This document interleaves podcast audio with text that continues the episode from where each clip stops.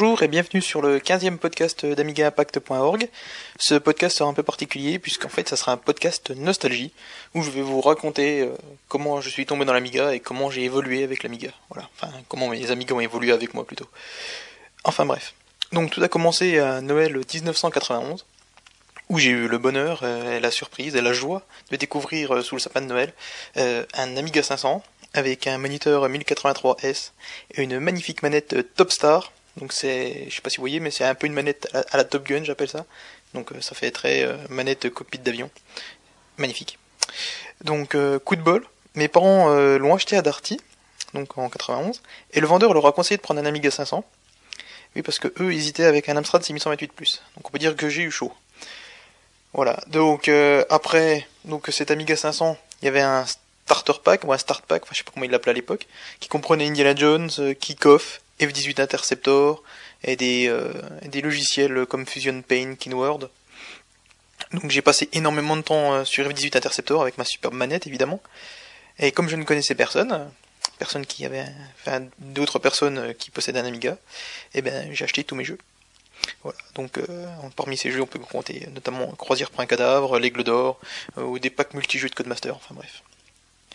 Donc trois ans plus tard, en 94, je déménage, et euh, je découvre avec bonheur euh, que mon voisin, en fait, euh, un passionné d'informatique, possédait un Amiga.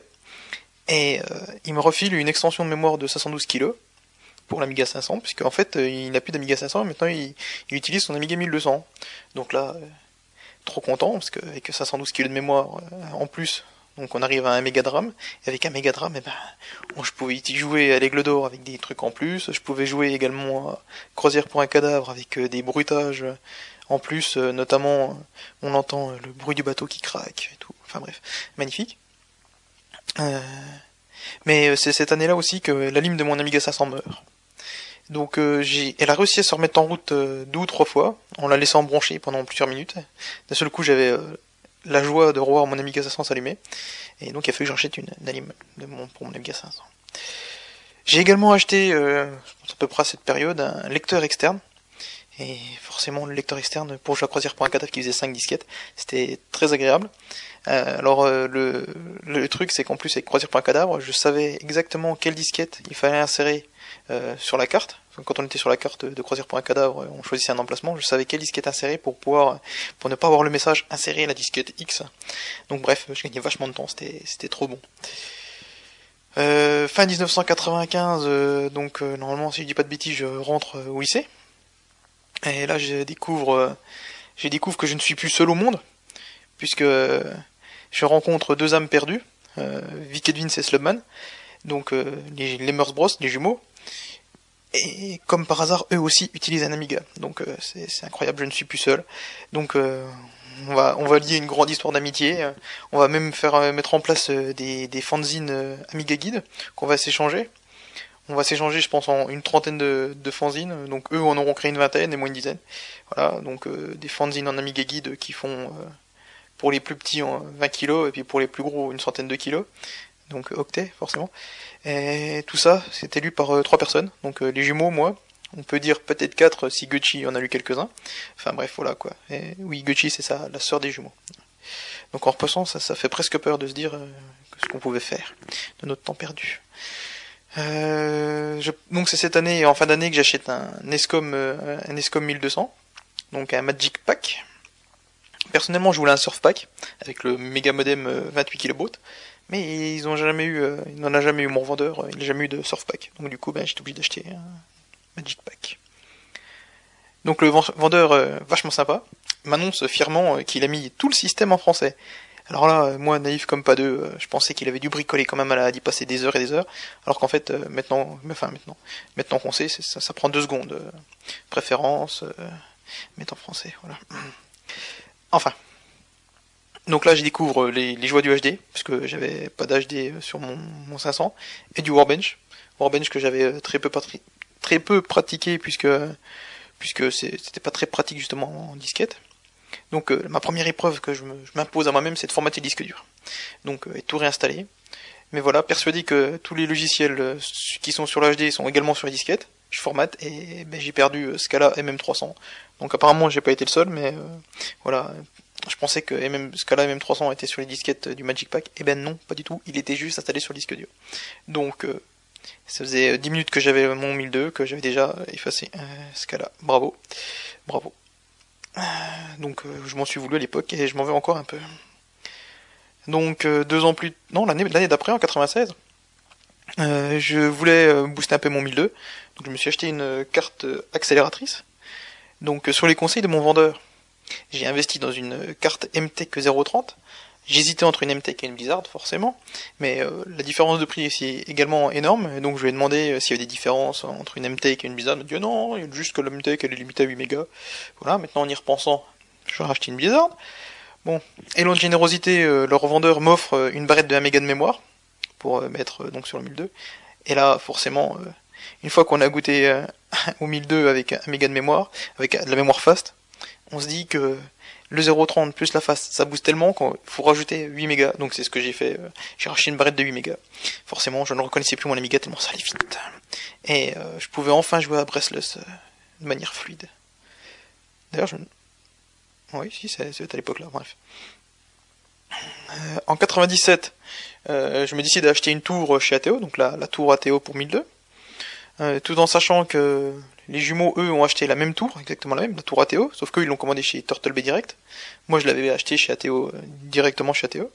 Et donc, eux, ils ont reçu une tour euh, qui était mieux finie, puisqu'ils avaient le câble d'Alim, donc qui se branchait sur la carte mère du 1002 et sur, et sur l'alimentation AT. Ils avaient la dock, alors que ben, moi, en l'achetant directement chez le constructeur, donc chez ATO, j'avais ni la dock ni la lime. Donc, merci ATO. Donc avec cette tour, euh, forcément, une fois qu'on a la tour avec le 1002 dedans, on se dit tiens, maintenant on a de la place pour mettre un lecteur CD, on va mettre un. Et ben là, ça a été le drame, hein, puisqu'on peut le dire comme ça, parce que j'ai bataillé pendant près de deux mois sans, trouver la réponse, ça n'a jamais voulu fonctionner. Euh, donc euh, deux mois plus tard, je me suis décidé à acheter le 1002 Commodore de mon voisin, puisque mon voisin ne se servait plus de son 1002, forcément. Hein. Passionné d'informatique, on reste pas sur une machine qui stagne. Donc il avait acheté, lui, il était passé sur PC. donc je lui achète son 1002. Donc ce 1002 Commodore est en ROM 3.0 et il fonctionne avec mon euh, lecteur CD et ma carte MTech.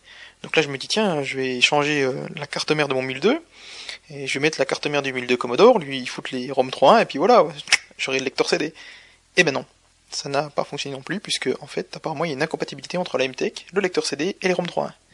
Alors laquelle, je ne sais pas, mais il y en a une.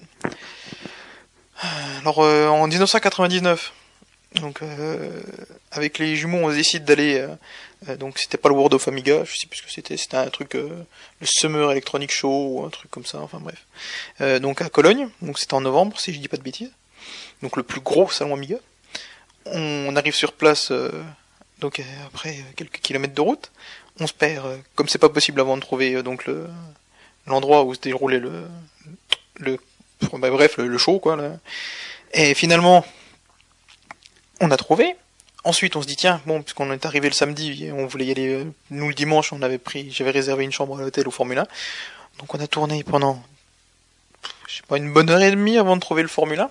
Hein, on a vraiment eu du mal, pour pas dire autre chose. Hein. Donc le lendemain, on est allé sur place, euh, donc euh, à, donc à Cologne, donc c'était pas le World of Amiga, je, je sais plus comment ça s'appelait. c'était électronique quelque chose, enfin bref. Et là, j'ai constaté avec effroi que Phase 5 n'était pas présent sur place. Et en fait, on y a également appris que Phase 5 n'était jamais venu à Cologne apparemment. Alors moi qui voulais repartir avec une Blizzard PPC, ben voilà, j'ai pas pu me repartir avec une Blizzard PPC. Je me suis donc rabattu sur une Blizzard 040 et une barrette de 64 mégas et un CD de OS 39. Les jumeaux, quant à eux, euh, ont également pris une barrette, si je crois. Enfin bref, c'est pas. Et ils ont acheté euh, Magellan 2. Et en fait, ils n'avaient pas, en fait, ils avaient pas acheté Magellan 2, ils avaient acheté euh, l'OS 39 comme moi. Mais donc ils sont retournés sur le stand où ils l'avaient acheté et ils ont demandé à l'échanger contre Magellan 2. Et là, donc Monsieur Schwartz himself, donc euh, Monsieur Aminet entre autres, euh, leur a dit qu'ils avaient bien raison, qu'ils faisaient le bon choix. donc on a tous trouvé ça très drôle. Enfin bref. Euh, sinon, on a également croisé euh, Monsieur Foundation, si je me dis pas de bêtises, sur place. On a également vu, euh, donc là, on avait vu la, la non c'était la, non c'était la PPC pour Amiga 500. Enfin bref, on a vu des trucs de fou. C'était assez assez barge et on a également vu Petro euh, qui buvait des coups euh, derrière une vitrine. Enfin bref, c'était un peu la folie. Euh, donc je suis rentré avec mon 040 sous le bras et ma barrette pour compenser pour compenser ma perte de mon, PPC. Donc en 2000, c'est l'arrivée d'Internet chez moi, puisque j'avais encore pas Internet, puisque je n'avais toujours, je n'avais pas eu mon, mon 1002 pack surf, enfin surf pack, je sais pas comment il l'appelait. Donc du coup, euh, première connexion Internet, découverte du site euh, Amiga Impact, et eh oui, et euh, découverte de sa mailing list. Donc après avoir travaillé tout l'été, j'ai découvert une annonce sur la mailing list d'Amiga Impact. Quelqu'un vendait un, une Blizzard PPC avec Bvision. Et donc là, bah, mon sang n'a fait qu'un tour, hein, puisque ça faisait déjà plus d'un an que j'en cherchais une, donc j'ai tout acheté. À la réception, euh, j'ai redonné ma, ma 0,40 au jumeau, et euh, voilà, j'étais parti pour connaître euh, le PPC, enfin plus exactement pour connaître les déboires du PPC. Puisque apparemment le 0,40 de la PPC avait été overclocké, alors que le vendeur m'avait certifié que rien n'avait été overclocké. Donc j'avais un, une Blizzard PPC avec un 603 210 MHz et un 0,40 à 50 MHz. Alors que tous les 0,40 sont sortis à 25. Donc oui, je m'étais bien fait avoir, enfin avoir, non pas vraiment, mais la carte avait bien, été overclockée. Donc j'ai appris que bien plus tard, pourquoi euh, j'avais tous mes déboires avec euh, cette carte, avec ces cartes PPC et Bvision. C'est parce qu'en fait la carte était mal refroidie, et c'est pour ça qu'en fait dès que la Bvision essayait d'afficher la 3D, ça plantait. Donc euh, tout ça je le découvrirai qu'en 2004 ou 2005, je sais plus, quand j'ai j'ai prêté euh, la carte PPC aux jumeaux et euh, eux ils ont tenté le tout pour le tout, ils ont super ventilé tout le tout le bastring et là ça a fonctionné nickel. Donc finalement en 2002, alors qu'on parle du Pegasus, d'une sortie du Pegasus dans euh, dans les puces informatiques, un petit article écrit par Jedi. Donc pour ceux qui, qui avaient lu ça, c'était assez on va dire assez incroyable de retrouver un, magazine donc qui était dans tous les kiosques de France avec marqué l'Amiga le retour. Voilà. Alors, euh, bien qu'annoncé, donc c'était un mois de février qu'ils devait annoncer la sortie du, PEG. Le PEG ne, sort pas, enfin n'est toujours pas disponible. Donc euh, l'IGDRP qui déroule en mai, si je dis pas de bêtises, je découvre euh, donc Jedi justement et son 1260, enfin son 1260 et sa 1260 Mediator. Et là j'ai un véritable, véritable coup de foudre. Donc après avoir galéré deux ans sur mon PPC, j'avais envie d'un vrai retour aux sources, de d'avoir un processeur OS friendly qui qui me prenne pas la tête. Alors voilà, trois mois plus tard, donc euh, je me, suis monté, euh, donc il a fallu que j'achète plein de choses. Je me suis monté mon 1260 de la mort, avec euh, Mediator, Voodoo, Sound Blaster, carte télé, carte Ethernet, 060, enfin bref la totale quoi. Avec cette config, j'avais besoin d'un, enfin un seul moniteur, un seul moniteur me suffisait puisque j'affichais l'AGA en fenêtre du Warbench. Donc l'AGA qui était Le problème c'est qu'on rechopait l'AGA par la, sortie composite, mais bon, et on qu'on retransférait sur la carte télé, et tout ça s'affichait donc sur une fenêtre du Warbench. Donc on avait le VGA et l'AGA, donc la carte graphique et l'AGA sur la sur le même écran. Merveilleux. Donc euh, cet Amiga reste pour moi et, de loin encore mon meilleur Amiga classique. Euh, en 2003, alors que en 2002 j'avais été époustouflé par euh, la présentation de MorphOS à l'Alchimie 2, et encore plus à Aachen où on avait pu tester tout ça, j'ai profité du lancement euh, de la phase de bêta tester 2. Donc euh, c'était une phase de bêta test dite ouverte au public pour euh, acquérir mon, premier Pegasus. Donc c'était un Pegasus 1 April 1, donc que j'avais acheté chez Feu APS. J'ai reçu donc ce, ce, Pegasus le 7 janvier 2003, alors que APS, alors QPS me certifiait donc sur leur site internet qu'il avait été livré la veille, donc le 6 janvier. Et en fait, je me suis rendu compte donc le 7, qu'ils avaient déposé euh, mon, mon, Pegasus chez euh, la concierge de l'immeuble d'en face, que je ne connaissais pas, je n'avais pas autorisé à prendre mon, enfin mon machin, tout, donc voilà. Je, je me souviens qu'à l'époque, il y avait des pubs du PS qui passaient, où on avait, euh, comment, les gens, les gens du PS qui, qui, rentraient dans la machine, faisaient, eh oh, eh oh, ils hurlaient, je sais pas si vous vous rappelez de la pub, mais moi, euh, le gars, alors que j'attendais chez moi comme un couillon, mais il a jamais fait EO, il a jamais sonné à ma porte, hein, il est allé directement euh, en face pour filer le peg, alors que moi j'étais sur place, hein, j'attendais euh, comme un comme un couillon. Donc la découverte de MorphOS a été un, émerveillement, un enchantement même. Donc les versions vont suivre un rythme effréné de MorphOS, donc un rythme qui sera un peu brisé après la sortie du MorphOS 1.4 en août 2003, mais bon, ce sera le sujet d'un autre podcast peut-être. Voilà. Alors euh, en 2004, euh, ben, je fais le grand saut, je passe au Pegasus 2. Euh, alors qu'on attendait tous les mises à jour Pegasus 1 vers Pegasus 2 promises par Genesis, ça ne semblait pas se mettre en place. Donc ça faisait, en sachant que le, Pegasus 2 est sorti décembre 2003, janvier 2004, Et donc moi le mien je l'ai acheté en septembre, donc ça faisait 9 mois qu'il était sorti et on avait toujours rien, mais rien du tout. Donc j'ai acheté Pegasus 2 de Frodon, donc en occasion. J'ai bien fait d'ailleurs, je suis content, je m'en plains pas. Donc tout ça pour dire que les mises à jour, donc promises par Genesis, n'arriveront que l'année d'après, au mois de juillet, donc euh, j'ai quand même gagné euh, quelques mois. Euh, donc le passage au Pegasus 2, ça me semblait pas changer grand chose pour moi au départ.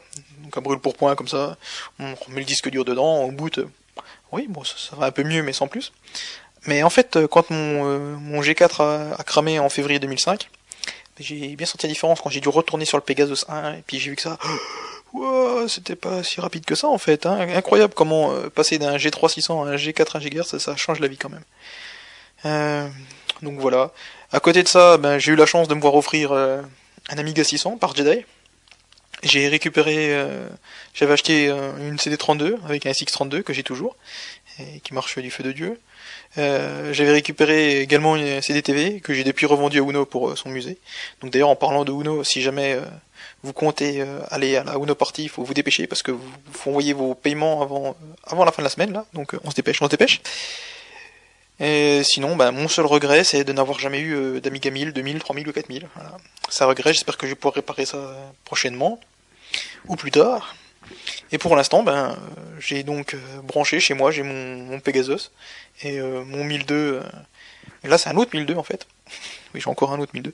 Donc c'est mon 1002, c'est un Amiga 1200 avec un, une Blizzard 4 030 avec 64 mégas de RAM, euh, lecteur CD, disque dur HD euh, 2 pouces et demi, donc euh, de 20 ou 30 gigas, je sais plus. Donc j'avais récupéré euh, sur un iBook euh, duquel j'avais changé le disque dur forcément.